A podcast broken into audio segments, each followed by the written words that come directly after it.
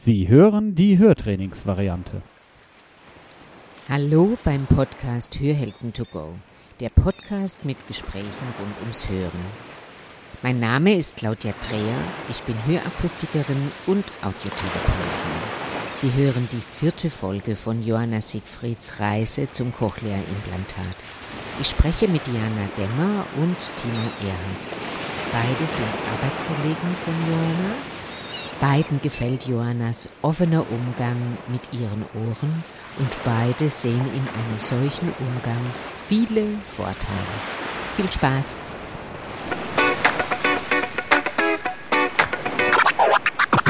Schnapp dir das Leben bei den Ohren. Hier ist eine neue Folge von Hörhelden to go, dem Podcast von Hörgeräte Bonse. Hallo Diana. Hallo. Hallo Timo. Hallo. Wie geht's euch denn, mit jemandem zusammenzuarbeiten, der ähm, auf der einen Seite taub und auf der anderen Seite hochgradig schwerhörig ist? Ich wüsste nicht, wie mich das beeinflusst. Man merkt in, in Kleinigkeiten, dass, dass Johanna halt nicht immer alles, alles hört. Aber ich würde jetzt nicht sagen, dass es mir anders geht als mit einem anderen Mitarbeiter. Und bei dir, Diana? Also vom Miteinander ist es definitiv nicht anders. Aber ich habe noch nie mit Schwerhörigen zusammengearbeitet. Ich meine, ich bin in der Branche, hatte das aber noch nie und musste am Anfang, weil am Anfang waren ja zwei Schwerhörige auch noch, als ich hier Ja. angefangen habe. Und die eine hörte auf dem einen Ohr und die andere auf dem anderen Ohr echt am Anfang nachdenken, wen spreche ich jetzt von welcher Seite an. Aber das war nichts Dramatisches, sondern das ist halt einfach eine Gewohnheitssache, wie überall. Aber ansonsten merkt man es halt manchmal, wenn zu viel Trubel ist und sie reagiert nicht, dann geht man halt einfach nochmal hin, weil dann hat, weiß man, dass was, was hat sie halt einfach nicht mitbekommen, ne? Mhm. Aber Und, und, und das ist sofort klar, wenn die Johanna nicht reagiert, geht's dann einfach darum, für euch, sie hat's nicht verstanden. Ja, also muss sich dann natürlich dran gewöhnen und wenn ich sie von hinten links anspreche, dann bin ich schon ab und zu noch kurz irritiert, warum kommt da jetzt nichts und dann Mhm. fällt mein, aha, kann ich gar nicht hören. Also da muss man sich schon ein bisschen dran, dran gewöhnen und drauf einstellen, aber dann spricht man halt von rechts. Genau. Und so, so kleine alltägliche Bürosachen, so wenn sie am Telefon ist zum Beispiel, braucht man sie nicht ansprechen, weil sie halt mit dem guten Ohr Telefon. ähm, telefoniert. Mhm. Jeden anderen kann man mal kurz fragen, ist mein Termin schon da oder so. Ich frage deshalb so genau nach, weil ich das ja schon, also für uns ist das kein Thema. Ne? Äh, Schwerhörigkeit ist jetzt unser Hausgeschäft. Wir erleben es jetzt in der, in, im Miteinander dann noch einmal genauer. Und aber, also ich kenne das auch von außerhalb dem Umgang der Schwerhörigkeit, wenn jemand nicht ansprechbar ist, dann kommen einem ja normalerweise verschiedene Gedanken dazu. Ne? Das kann ja, ne- ist ja nicht nur, jetzt ist jemand schwerhörig, sondern es könnte ja auch sein, der will nicht mit mir reden oder weiß der Kuckuck was. Und da ist es halt wichtig zu wissen bei Schwerhörigkeit, das kommt jetzt einfach daher, weil akustisch nichts weitergeleitet wird und deshalb müssen wir die Situation anders gestalten. Ihr habt jetzt schon gesagt, ihr passt darauf auf, welches Ohr ihr ansprecht. Habt ihr auch mit der Entfernung irgendwie irgendwas, auf was ihr aufpasst? naja, weglaufend mit dem Rücken zu ihr braucht man eigentlich nicht, wenn es um die Ecke geht, auch noch zu reden, weil das äh, funktioniert nicht. Aber das funktioniert ja beim normalen Hören dann auch nicht immer. Also es kommt ja immer drauf an, welche Situation. Aber wenn es was Wichtiges ist, dann halt wirklich am besten anschauen. Ähm, dann kann man es auch teilweise nonverbal lösen, das Mhm. Problem. Mhm. Oder dann halt ähm, direkt ansprechen. Habt ihr so einen Eindruck, ähm, äh, könnt ihr von außen sehen, wann ist die Johanna hörend erschöpft? Kann man das sehen? Ähm, Sehen nicht, aber es, also man merkt schon, wenn sie viele Termine nacheinander hatte, dass sie schon ein bisschen, bisschen platt ist, glaube ich, und dann Mhm. mal kurz. Braucht sie Pause? Ja, ich glaube, sie nimmt sie sich seltener, als sie sie braucht. Ja. Das ja. Aber das merkt man schon gerade, also Abschlussmessung oder so mit Rauschen und Sprache, das ist für sie ja auch schwierig, weil sie ja auch den Kunden verstehen muss, was der uns in Rückmeldung gibt. Mhm. Ähm, jetzt sind unsere Lautsprecher so aufgestellt, dass sie nicht, dass sie nicht von ihr wegstrahlen, sondern sie die auch noch mitkriegt. Das glaube ich schon, dass das auf Dauer mit mehreren Terminen hintereinander schon einfach ermüdend ist. Mhm.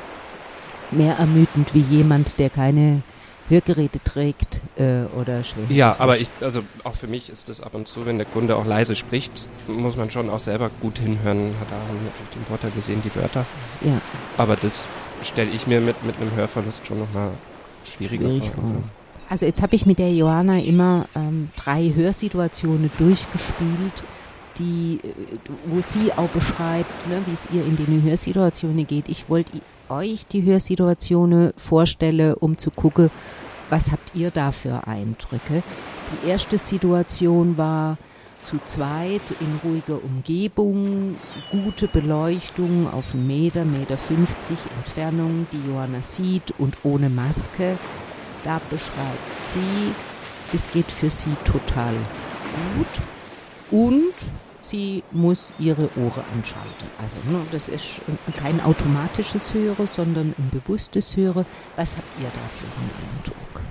Ja, das funktioniert auf jeden Fall super. Vor allem guckt sie ja dann auch noch auf die Lippen. Ne? Sie hat ja dann nicht nur das Ohr oder die Ohren, sondern einfach visuell auch noch das Ganze dabei. Also Mhm. das ist überhaupt kein Problem. Ja, dem würde ich mich anschließen.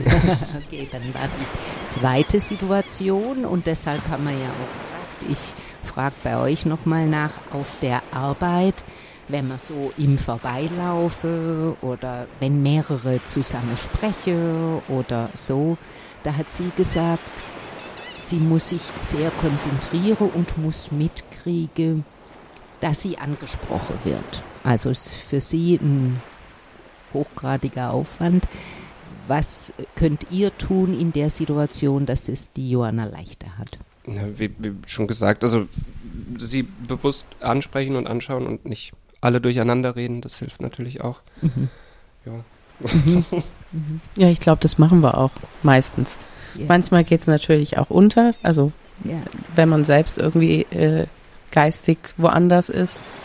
Aber in der Regel, wenn es so ist, dann gucken wir natürlich, oder ich auch irgendwie, dass ich mich dann von der Seite hinstelle, wo ihr gutes Ohr ist, oder sie halt so stehen kann in der Gruppe, dass sie das gute Ohr zu den Leuten hat, denen sie zuhören muss Ja. oder sollte.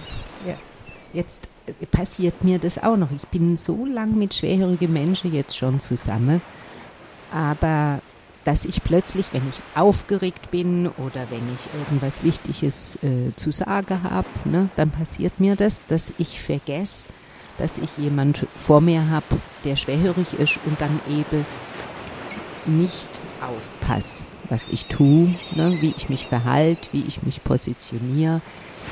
Fällt euch da irgendwas ein, was einen erinnert? Also ich hatte immer das Gefühl, wenn jemand grüne Ohren hätte, dann würde ich mich besser erinnern, dass ich mich konzentrieren muss.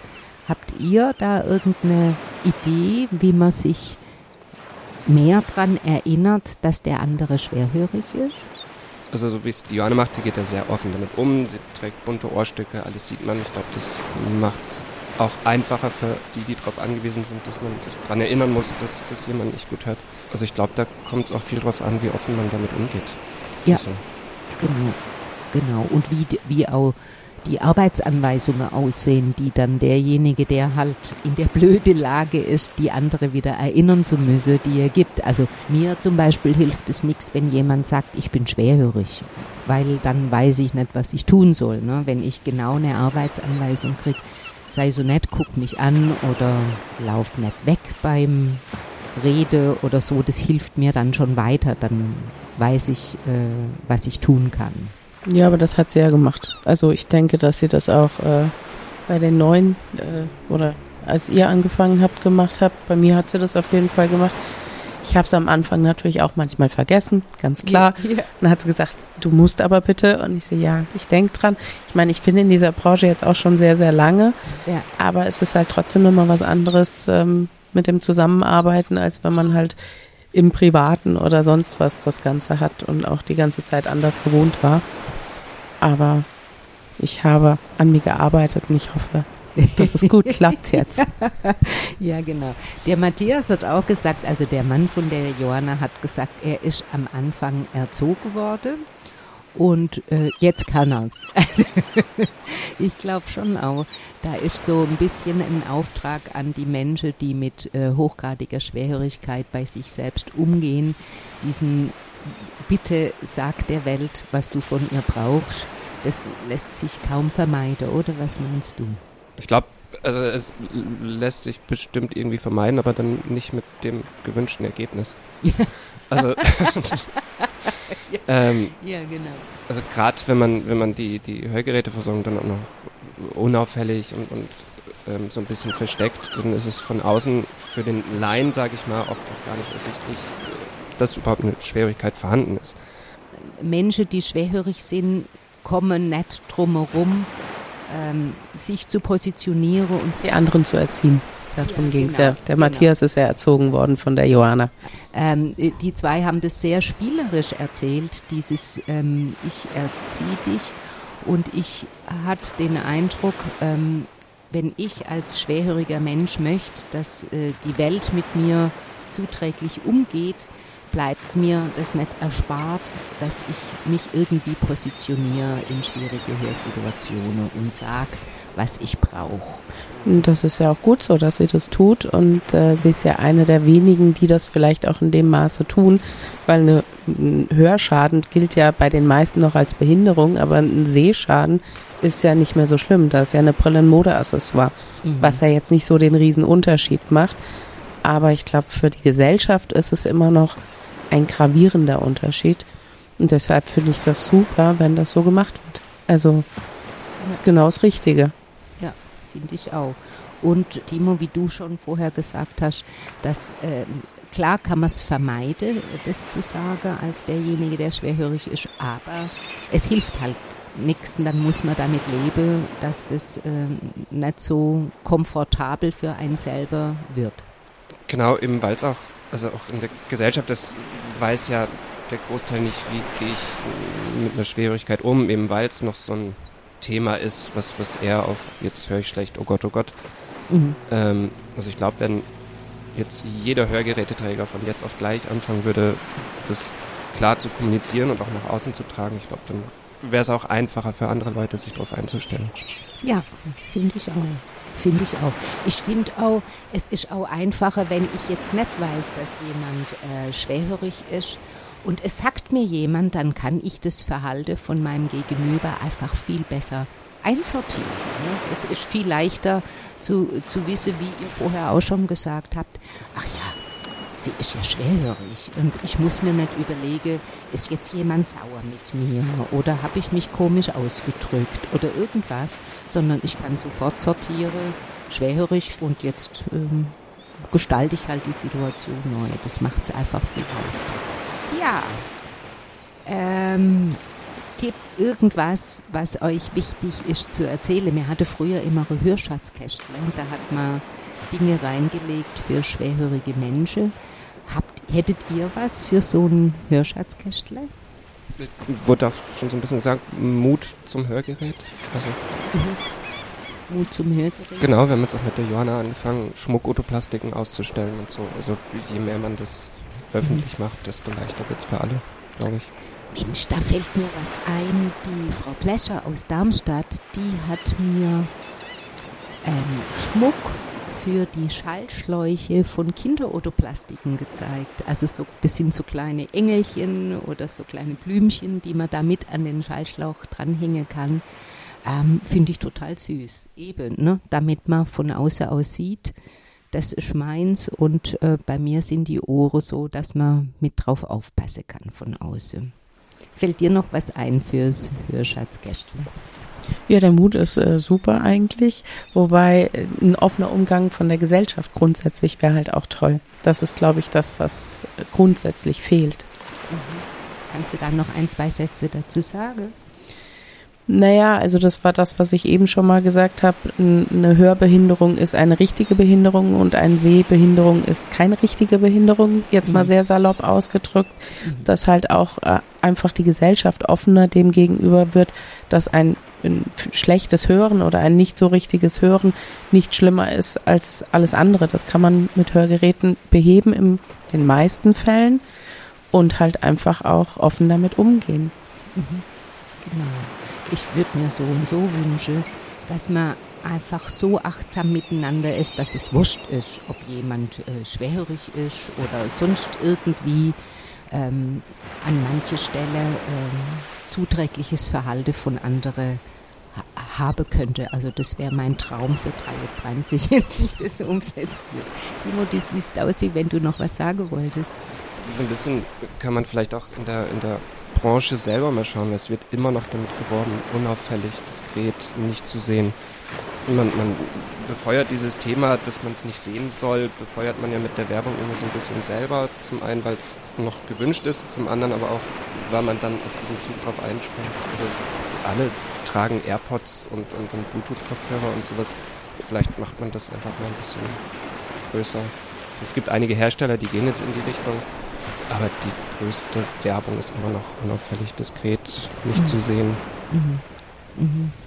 Ja, also ich meine, ich bin ja jetzt schon ewig lang in der Branche und ich habe das Gefühl, diese Idee, dass mit dem Schwerhören äh, so eine Abbau-Altersdings verbunden wird, das war ja früher, äh, die Zeiten sind ja eigentlich schon lang vorbei. Also es ist ja jetzt gar nicht mehr so, dass man, ich höre schwer, äh, verbinden müsst mit dem, mit irgendwelche Abbauprozesse durch die Lebensjahre.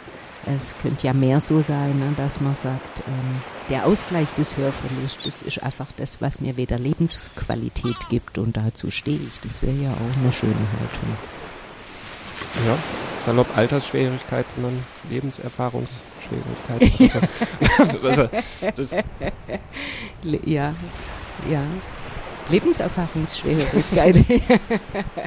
ja, das, ich finde schon auch dieses Altersschwerhörigkeit, das ist äh, äh, so, so schon so ein bisschen diskriminierend. Das ähm, muss ja auch gar nicht sein, dass eine Schwerhörigkeit äh, aus dem Alter kommt, sondern einfach aus der Nutzung, wie du sagst. Genau, durch, durch permanenten Lärm in, in mhm. unserer Welt, also jedenfalls unseren Städten und so, mhm. ähm, gibt es da bestimmt die Ermüdungseffekte, dass man einfach, je älter man wird, desto länger ist man diesem ganzen Lärm ausgesetzt.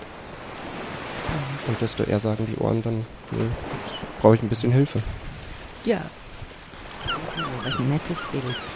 Dann ähm, bedanke ich mich ganz, ganz herzlich bei euch und ähm, freue mich schon drauf zu beobachten, wie achtsames Verhalten, wie wir das jetzt in die Welt gebracht haben. Vielen herzlichen Dank, Timo. Gerne. Und dir, Diana, auch. Dankeschön. Gerne.